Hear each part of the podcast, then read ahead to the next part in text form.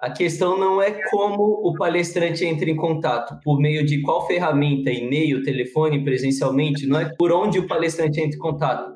É a intenção do palestrante quando ele entra em contato. Essa que é a chave da questão. Porque eu acredito que o que liga, o fator primordial, como eu disse ontem, que liga um palestrante a uma agência é parceria. E vocês vão ver como isso traduz tudo que vocês disseram. O DJ acabou de falar, o palestrante que vem aqui dar uma palestra pra gente, por que, que o DJ gosta disso?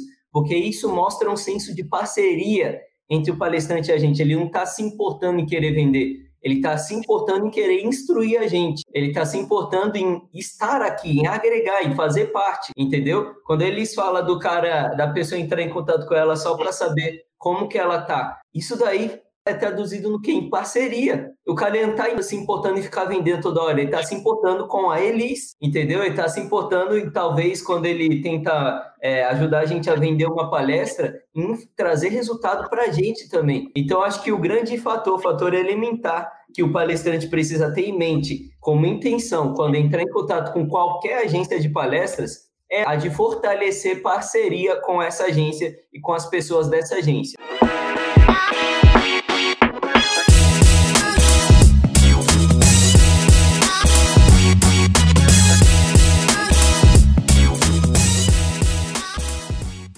Seja muito bem-vindo, seja muito bem-vinda ao podcast Mente do Cliente de Palestras.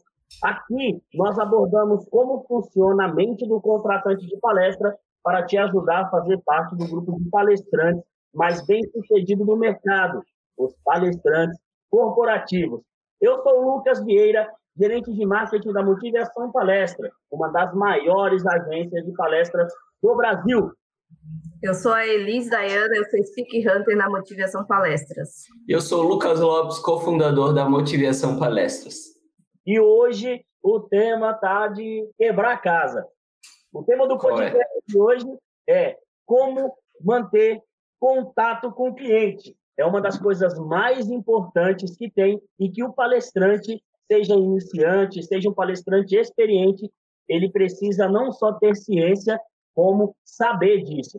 E aí, eu já pergunto de cara para vocês, Lucas e Elis, por que é tão importante manter contato? Acho que a Elis pode começar hoje, né, na fogueira aí.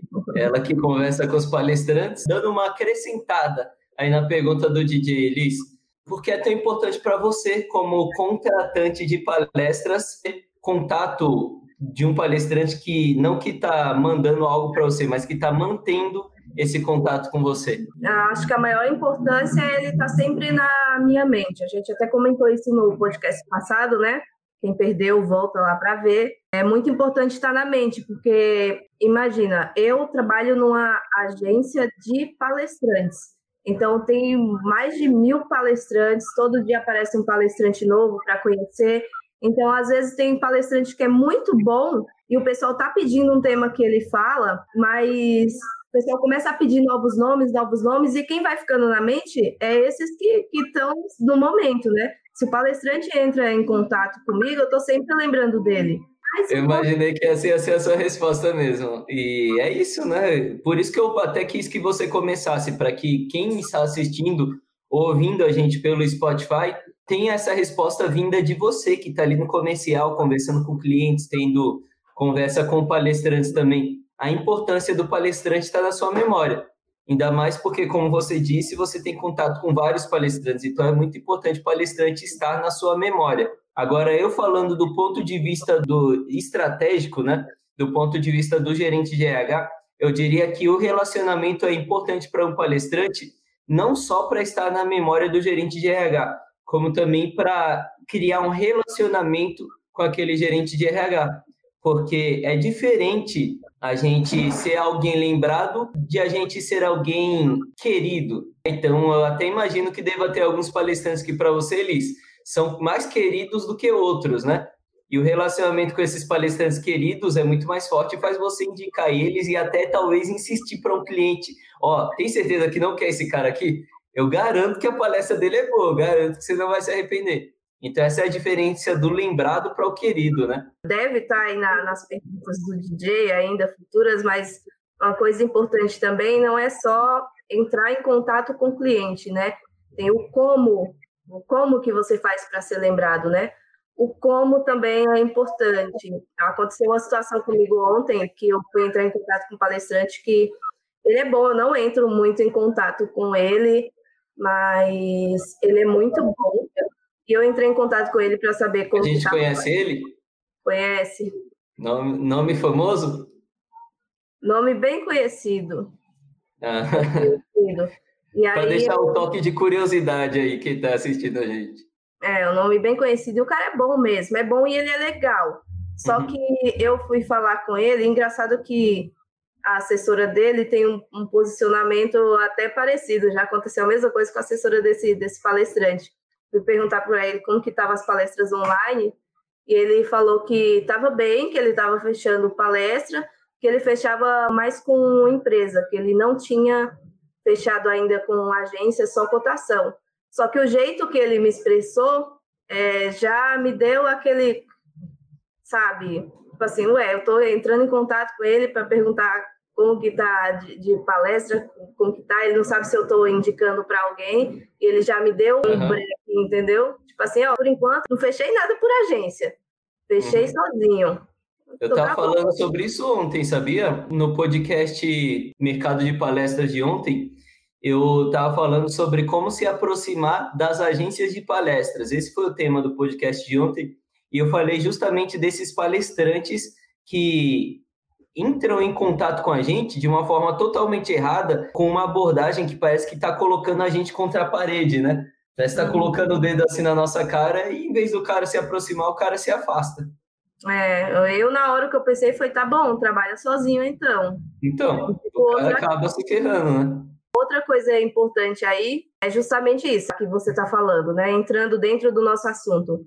Tem um jeito diferente de você se aproximar das agências e de uma empresa. O relacionamento uhum. são diferentes. Sim. E a gente vai levar outros contratantes para ele, né? Uhum. A gente leva justamente as empresas para eles. Só que o relacionamento é diferente. Eu queria que, que vocês entrassem agora, agora que a gente já teve esse comecinho aí top, que deu uma, além de pitadinhas de curiosidade, entrando numa parte um pouco mais técnica, a gente pode conversar um pouquinho sobre quanto tempo leva para um palestrante cair na real ou se ele não cai e esse relacionamento é importante. Vocês têm alguma ideia sobre isso? O palestrante ele tem noção que manter esse relacionamento é importante? Ou ele simplesmente faz na sorte? Eu acredito que a maioria intuitivamente. O problema desse intuitivamente, dessa importância intuitiva que eu vejo que os palestrantes têm, é que a abordagem deles muitas vezes é falha. Por exemplo, tipo essa abordagem com eles, tipo as abordagens que eu falei ontem no podcast Mercado de Palestras. Então, essas abordagens, apesar deles saberem da importância do relacionamento, a abordagem é errada. Então, não diria que os palestrantes eles não tentam se relacionar. Eu diria que eles não sabem como se relacionar. Esse que é o grande problema. É, tem muitos palestrantes que eles fazem questão. Não é a questão de todo dia mandar uma mensagem, entendeu? Mas eles sabem, tem palestrante que sabe a importância e eles fazem isso. Uma vez ou outra tá entrando em contato, né? E aí já fica na mente. Mas tem os palestrantes também que não fazem questão. Tem palestrantes que, para eles. Sempre acontece. Você, se você olhar esses que não fazem questão, eles sobem lá para cima do topo do funil e até eles serem lembrados com a quantidade de gente é um pouco mais difícil, né? É, é verdade. São palestrantes que realmente não necessariamente que eles não precisam das agências, né? Porque a gente vende muito, mas que eles têm uma quantidade de cotações, eles já são muito conhecidos, já são muito, já são conhecidos na mídia. Então a mídia já divulga eles, o cliente já sabe, já conhece o nome deles. Então eles precisam de um esforço menor, talvez até nenhum esforço, né, para ser lembrado. Uhum. E aí, até colocando numa organização mental para quem está ouvindo ou assistindo a gente ter ideia, vamos colocar todos os palestrantes do Brasil em um campo. E esse campo é dividido em dois lados.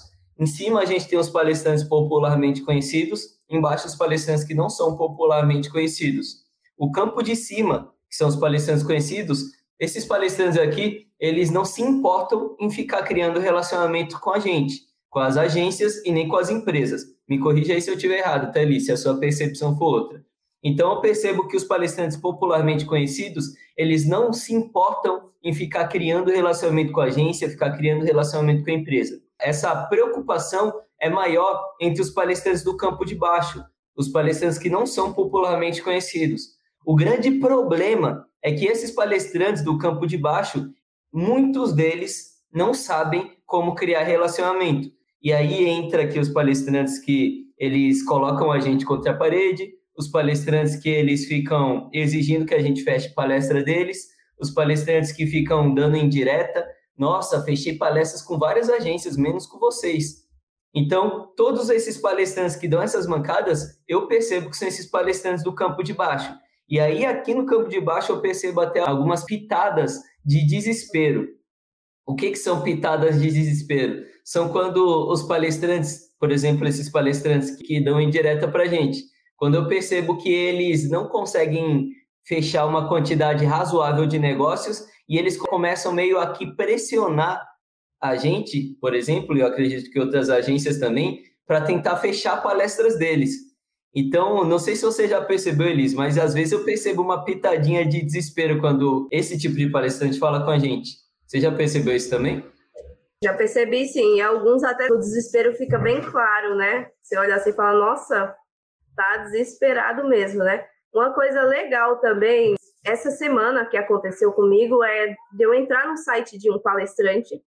É um palestrante que a gente tem um bom relacionamento, mas ele não é um palestrante que, por exemplo, eu indique muito, entendeu? Eu tenho realmente palestrantes mais queridos da área dele que eu indico mais, porém, ele é um palestrante bom também.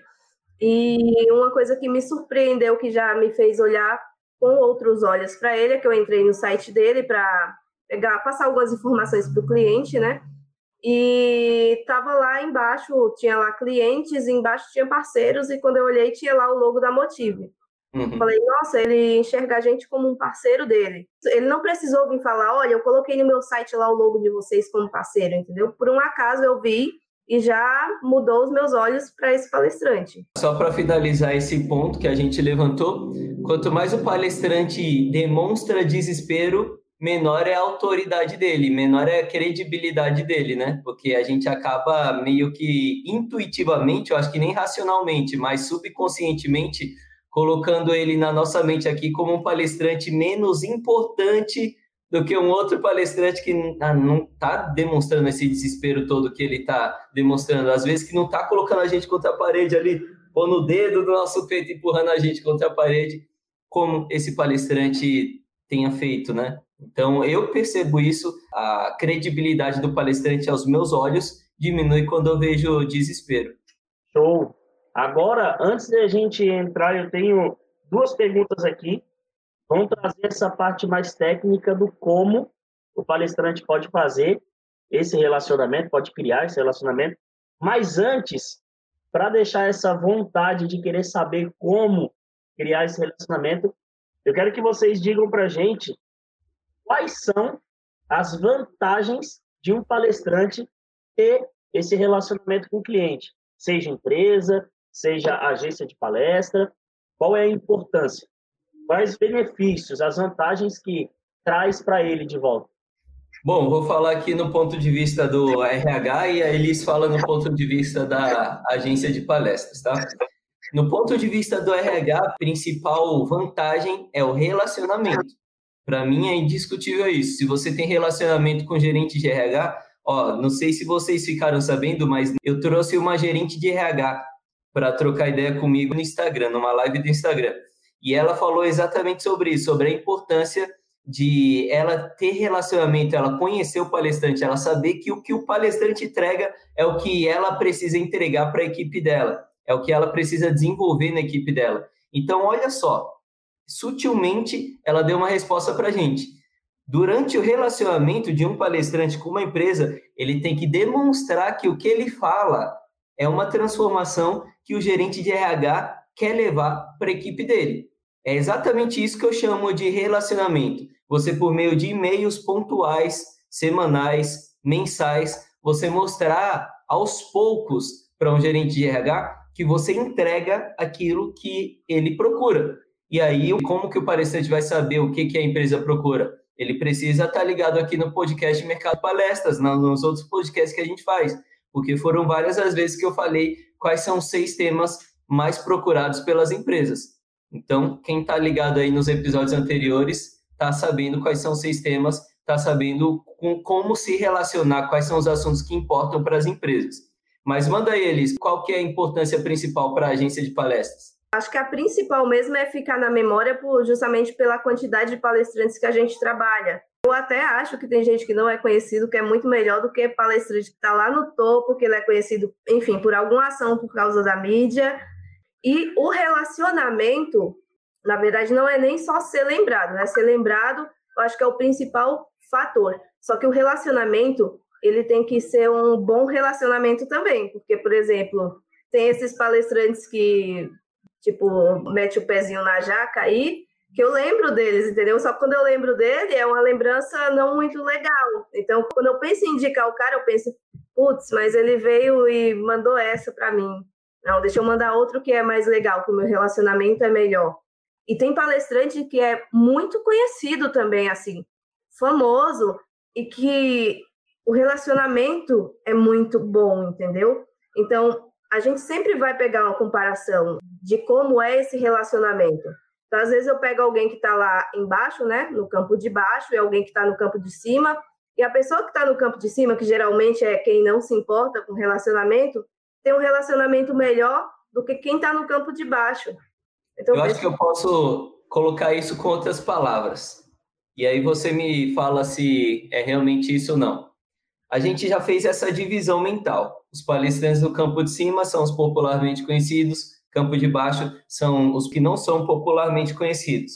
Só que, além dessa divisão entre popularmente conhecidos e não popularmente conhecidos, existe uma outra divisão, que é uma divisão subconsciente.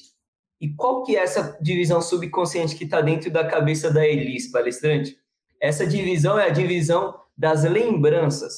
Existem os palestrantes que causam lembranças positivas e os palestrantes que causam lembranças negativas.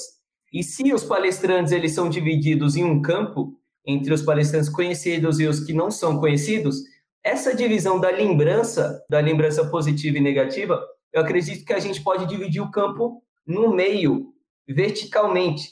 Então a gente tem uma divisão em cruz, uma divisão horizontal que divide os conhecidos dos não conhecidos e uma divisão vertical que divide os que deixam lembranças boas e os que deixam lembranças ruins. Todos os palestrantes, pelo que eu percebo, tanto os conhecidos quanto os não conhecidos, têm conhecidos e não conhecidos que deixam lembranças boas e tem conhecidos e não conhecidos que deixam lembranças ruins. E acredito que essa questão da lembrança é uma questão fortíssima que chama a atenção da Elis na hora de indicar um palestrante. O palestrante que é conhecido e deixou uma lembrança ruim, muito provavelmente não vai ser indicado pela Elis. O palestrante que não é conhecido, mas deixou uma lembrança boa, muito provavelmente vai ser indicado pela Elis. E o que que faz essa lembrança ruim acontecer? Um relacionamento errado, um trabalho mal feito, no caso de um palestrante conhecido. Aqui que está a grande questão. O relacionamento bem feito é a chave para você deixar uma lembrança boa na cabeça da Elis mesmo você sendo um palestrante que não é popularmente conhecido. E você deixar uma lembrança positiva na cabeça da Elis é a sua porta de entrada para você ser indicado para os 150 clientes mensais que entram todos os meses na Motivação Palestras. Faz sentido? É isso mesmo, Elis? Faz, faz sentido. E é bom lembrar que, tipo, a gente está direcionando a mim como agência, mas eu acho que a mesma importância ela segue para a empresa também se causou uma lembrança ruim para a empresa, a empresa não recontrata e não indica também, porque empresas indicam palestrante. Olha, veio um palestrante aqui que foi top, entendeu? Conversando, às vezes o gerente de RH com outro, entendeu? E indica e pode surgir uma contratação e pode surgir uma não contratação. E essa não contratação pode surgir mais não contratações. Porque esse cara que ouviu falar mal, se alguém citar o nome dele em qualquer outro lugar, ele vai falar: olha, amiga minha me falou que não é legal. Com certeza, concordo. Não, o engraçado é que isso, na prática, acaba sempre acontecendo, né? Os palestrantes que não tomam um certo cuidado com esse tipo de relacionamento, ele gera esse desconforto, né? Não só para ele, mas como para a agência ou para o cliente, né? Porque hum, exatamente. Ele se tornou uma coisa fácil, acaba sendo de cabeça do qual as pessoas não querem ter. Então, se torna aquele cara chato, né? E tem uma coisa que é grave, que é a questão do, de novo, voltando nessa ideia da divisão em cruz, né? Olha só, o palestrante que ele já é conhecido, ele não tem tanta necessidade de ficar na lembrança da Elis, porque ele já está na lembrança das empresas. Então, quando a empresa entra em contato com a gente pedindo esse palestrante, a Elis vai indicar, vai atrás desse palestrante.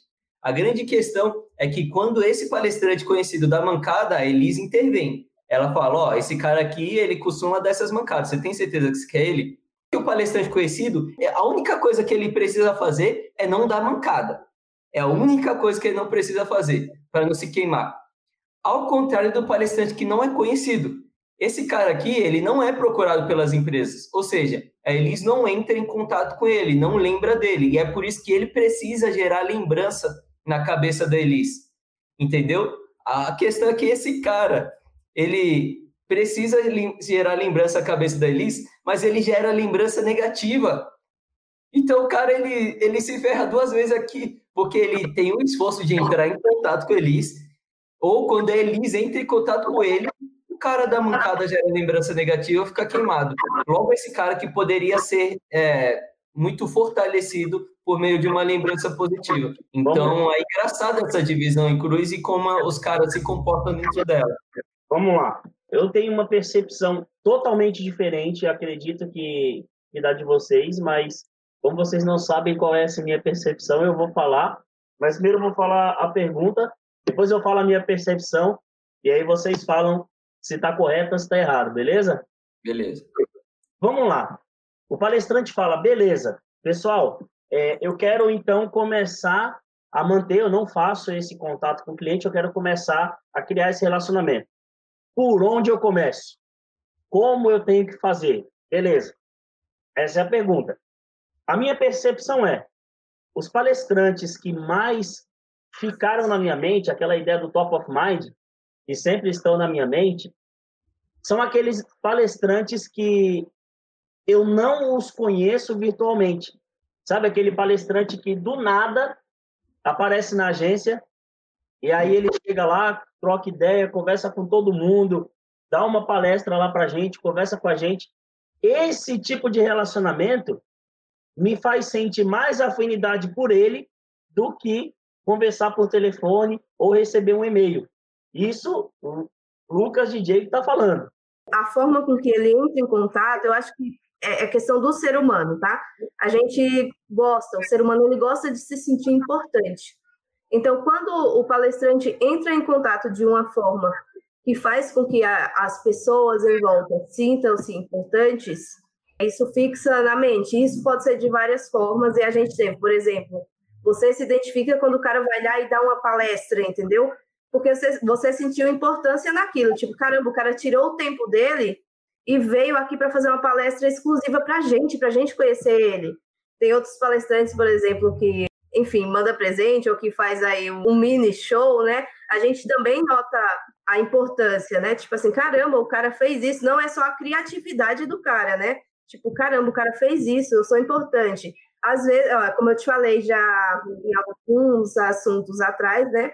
Que o palestrante entra em contato, assessor, na verdade. Oi, e aí, tudo bem?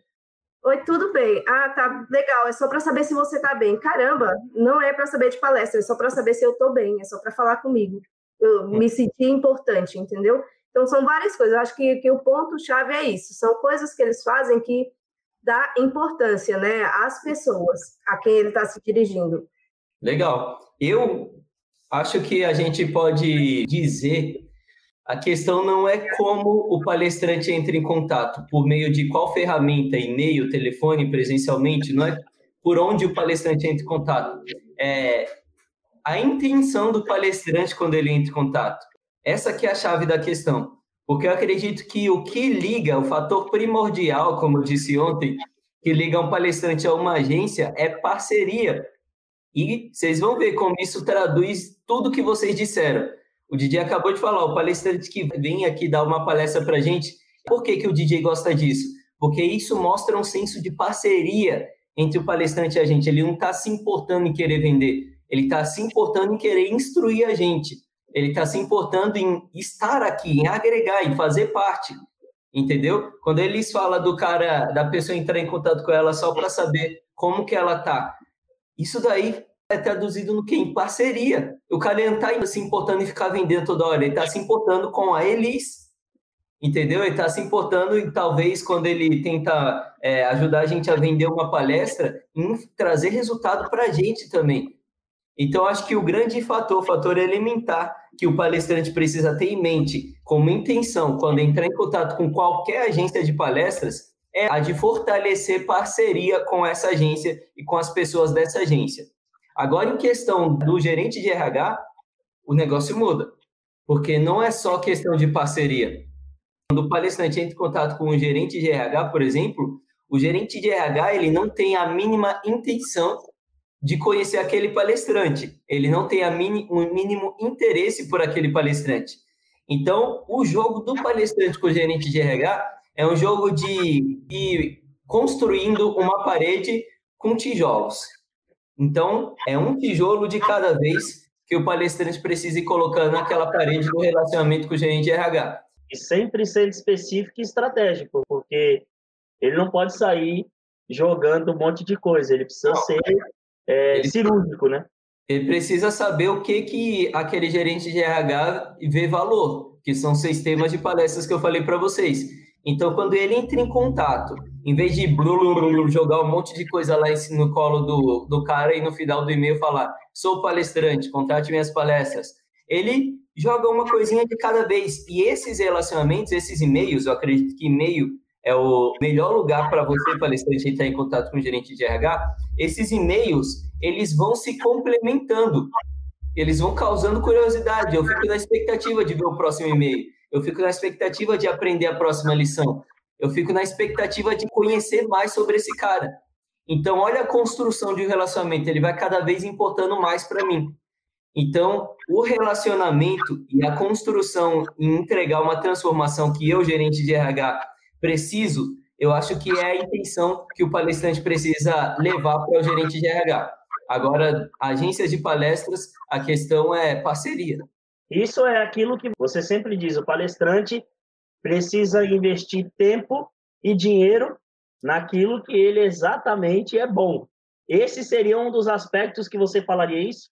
É, é, exatamente, é isso, porque imagina você ficar investindo tempo e dinheiro em impulsionar os seus vídeos lá no YouTube. Ou então impulsionar seus vídeos no Facebook e no Instagram, entendeu? E esse tempo e dinheiro, porque você vai precisar de tempo para ficar vendo e ver, analisando se aquilo está dando certo, e vai precisar de dinheiro para impulsionar isso daí, você poderia viabilizar esse tempo e talvez o dinheiro para, de repente, contratar uma ferramenta de e-mail marketing e se relacionar com o gerente de RH.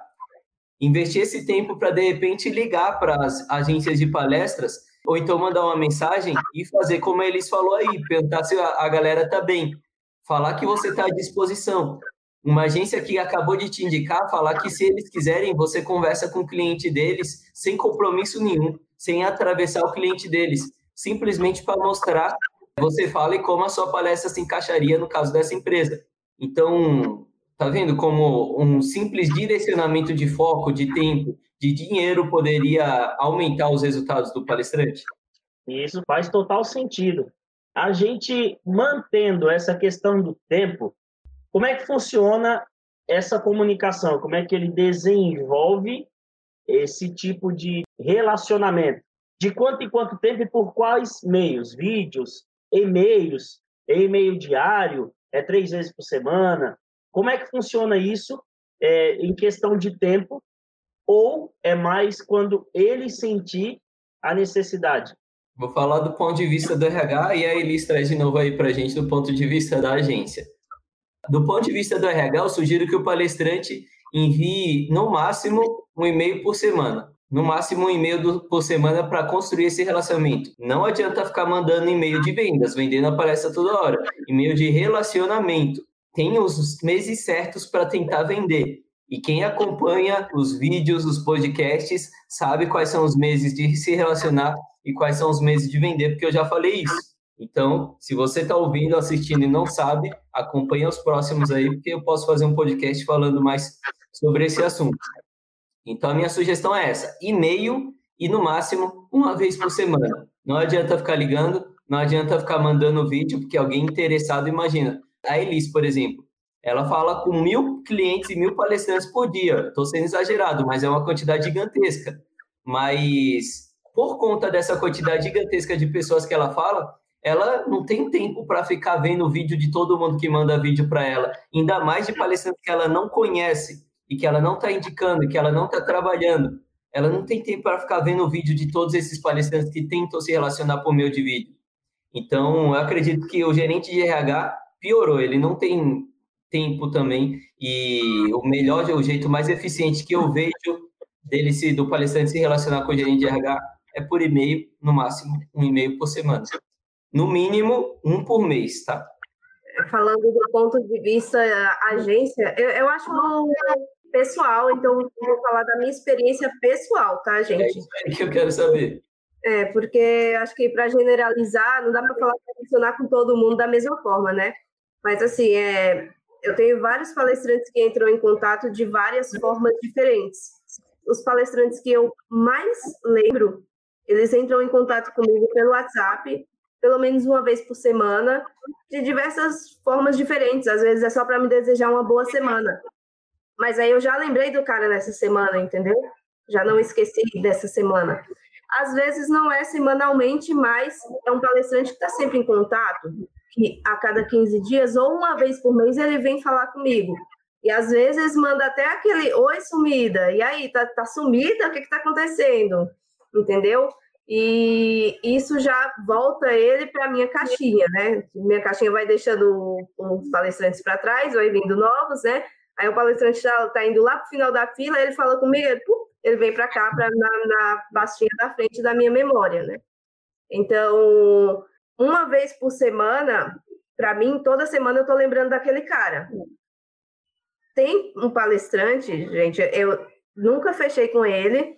Uma vez um cliente me pediu ele, eu entrei em contato.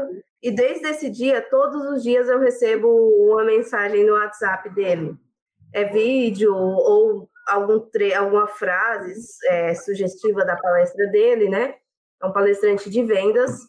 E, sinceramente, eu nem vejo mais. Chega, eu arquivo, já arquivo a mensagem dele. Quando chega, eu nem leio, eu só arquivo a mensagem porque eu, eu já sei, o, eu não sei o que contém a mensagem, mas eu já sei o estilo da mensagem, entendeu?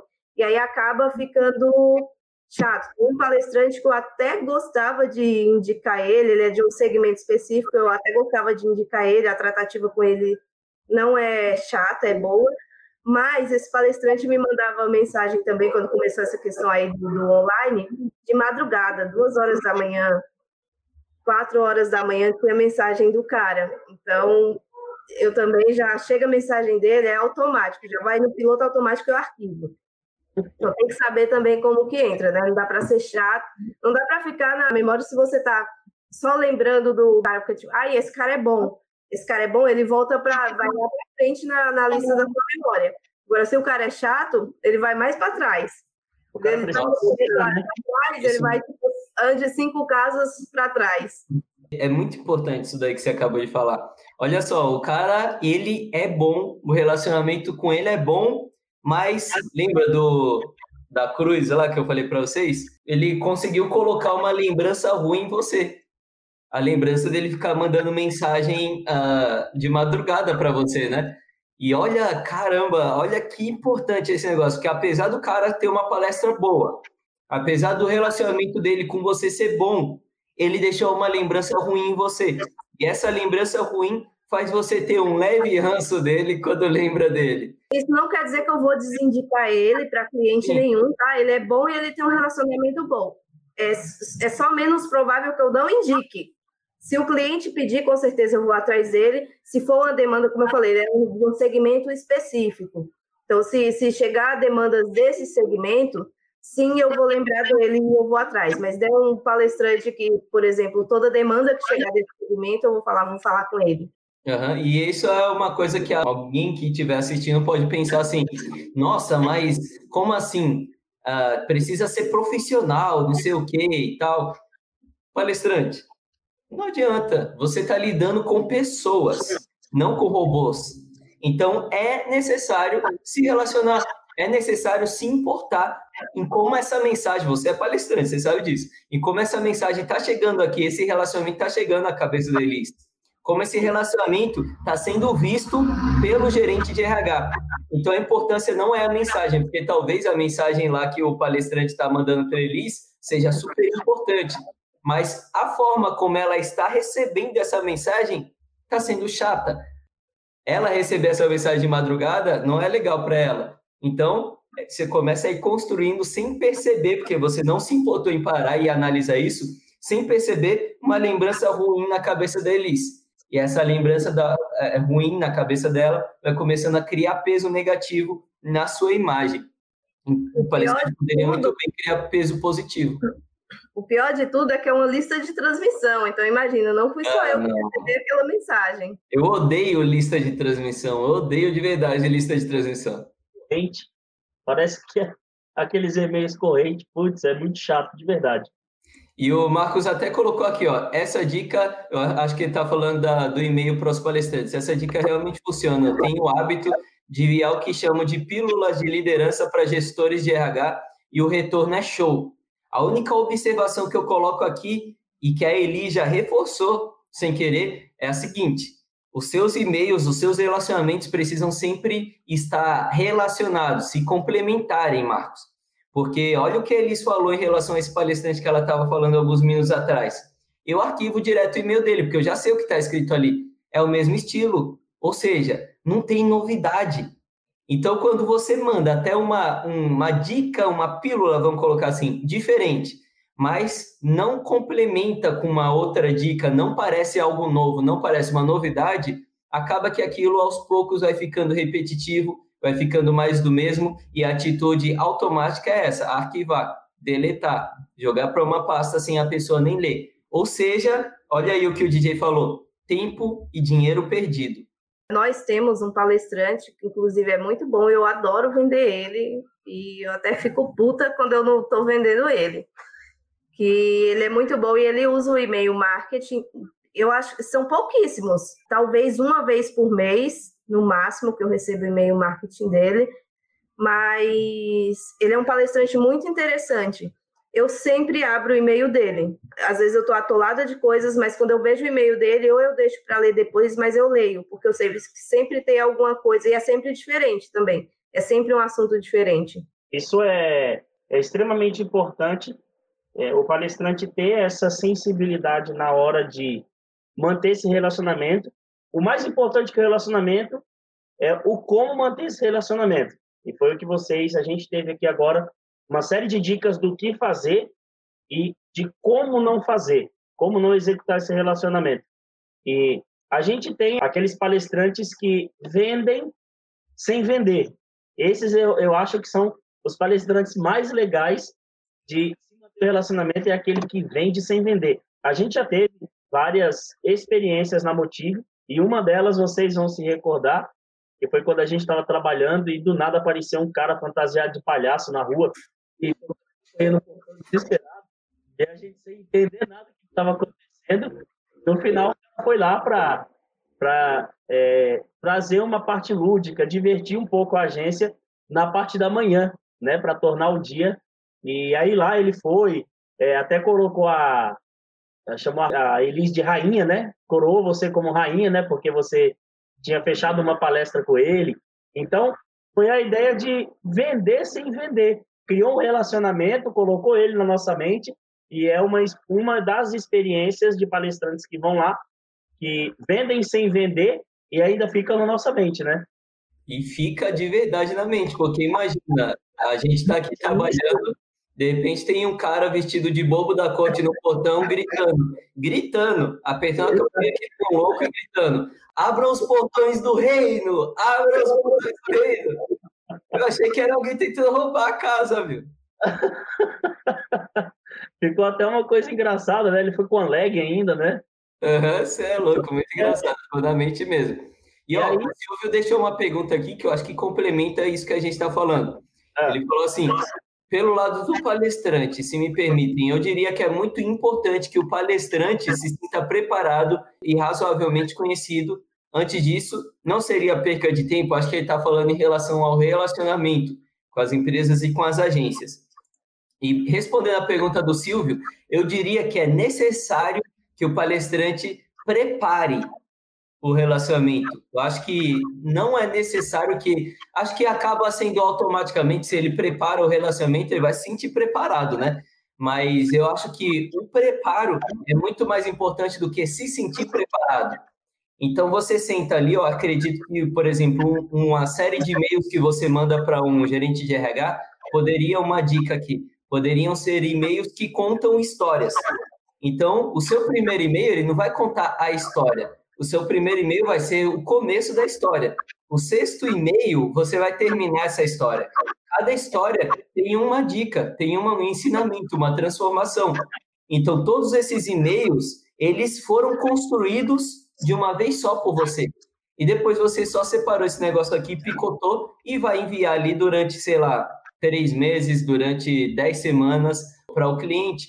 Então, olha, você preparou aquele relacionamento do seu próximo trimestre com a sua lista de clientes. Quando o palestrante faz isso, ele está preparando e automaticamente vai se sentir preparado. Mas um grande erro é o palestrante esperar se sentir preparado para depois preparar isso. Aí que ferra tudo, porque é capaz que o cara fique e fique e fique esperando, esperando, esperando, esperando, e a motivação dele vai diminuindo, é capaz dele se frustrar e desistir da carreira de palestrante.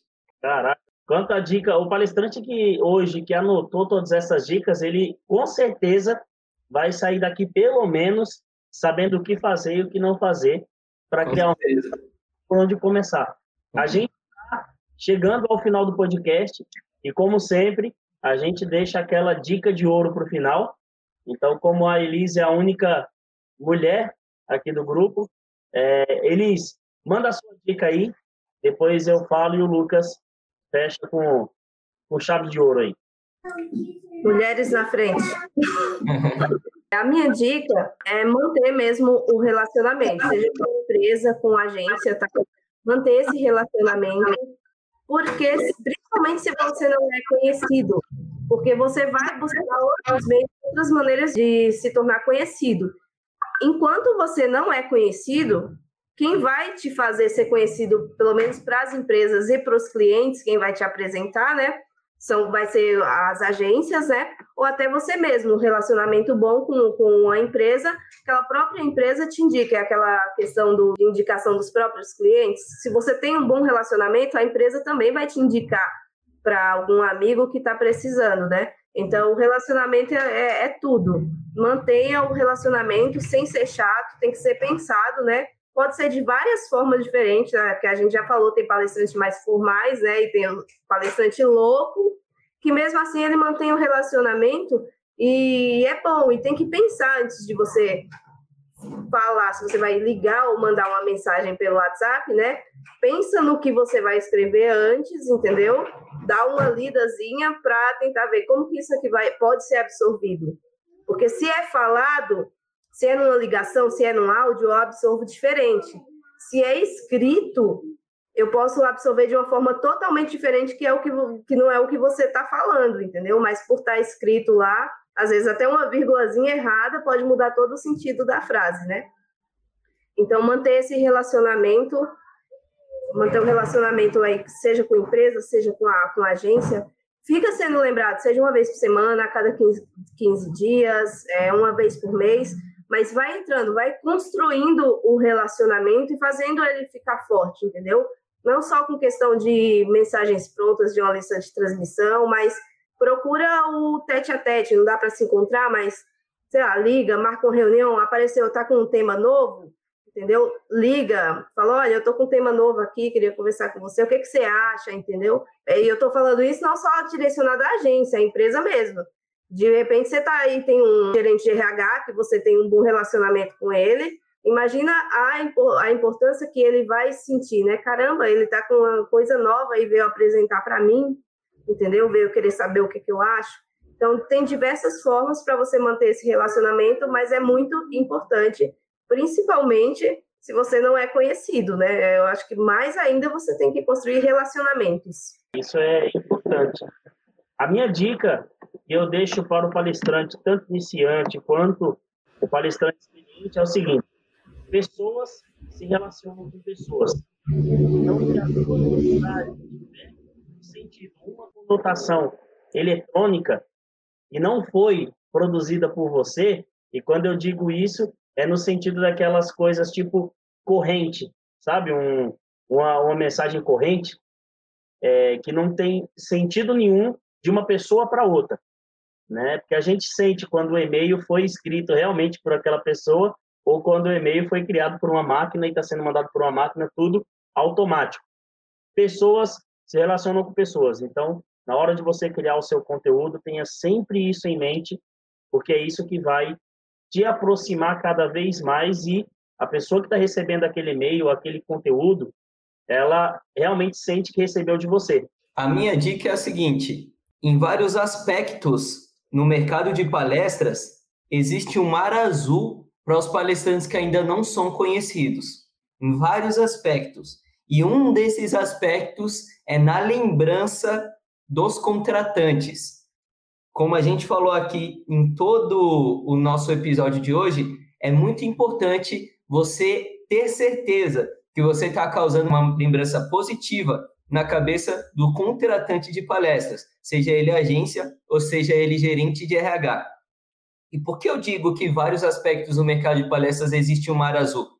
Porque aqui, por exemplo, e essa que é a minha dica, seja lembrado de forma positiva na cabeça dos seus contratantes, aqui a maioria dos palestrantes, esse é um fator que a maioria dos palestrantes não focam, não dão importância. E é por isso que eu digo com propriedade que a maioria dos palestrantes vacilam na hora de se estabelecer na lembrança do contratante. O palestrante que coloca o dedo aqui no meu peito e me coloca contra a parede já fica na minha cabeça com uma lembrança negativa carimbada. O palestrante que ele entra em contato com a gente com um senso de parceria, ele fica na minha cabeça com uma lembrança positiva carimbada. Esse posicionamento em cruz que a gente falou durante o nosso podcast de hoje é a chave para que o palestrante, mesmo que não seja conhecido, ele seja lembrado e seja considerado na hora de fazer indicações. Então, minha dica palestrante, se importe em tentar entender como a sua mensagem vai ser lembrada pela pessoa que vai receber a sua mensagem, pelo contratante que vai receber a sua mensagem. Ela pode ser lembrada de forma negativa ou de forma positiva. E isso pode ser a diferença entre você ser muito indicado e você ser pouco indicado, ou seja, entre você ser muito contratado e você ser pouco contratado. Essa é a minha dica. Maravilha. Show de bola. Que podcast que foi esse hoje, hein? Uma, se eu fosse palestrante, eu iria ficar pulando de alegria, porque agora eu já aprendi como é, trabalhar mais um aspecto da minha carreira. E isso é bom, galera.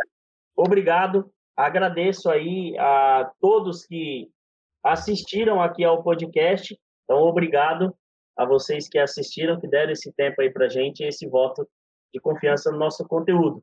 Nós abordamos como funciona a mente do contratante de palestras para te ajudar a fazer parte o grupo de palestrantes mais bem-sucedidos do mercado, os palestrantes corporativos. Esse foi o podcast Mente do Cliente de Palestras. Eu sou o Lucas Vieira, gerente de marketing da Motivação Palestras.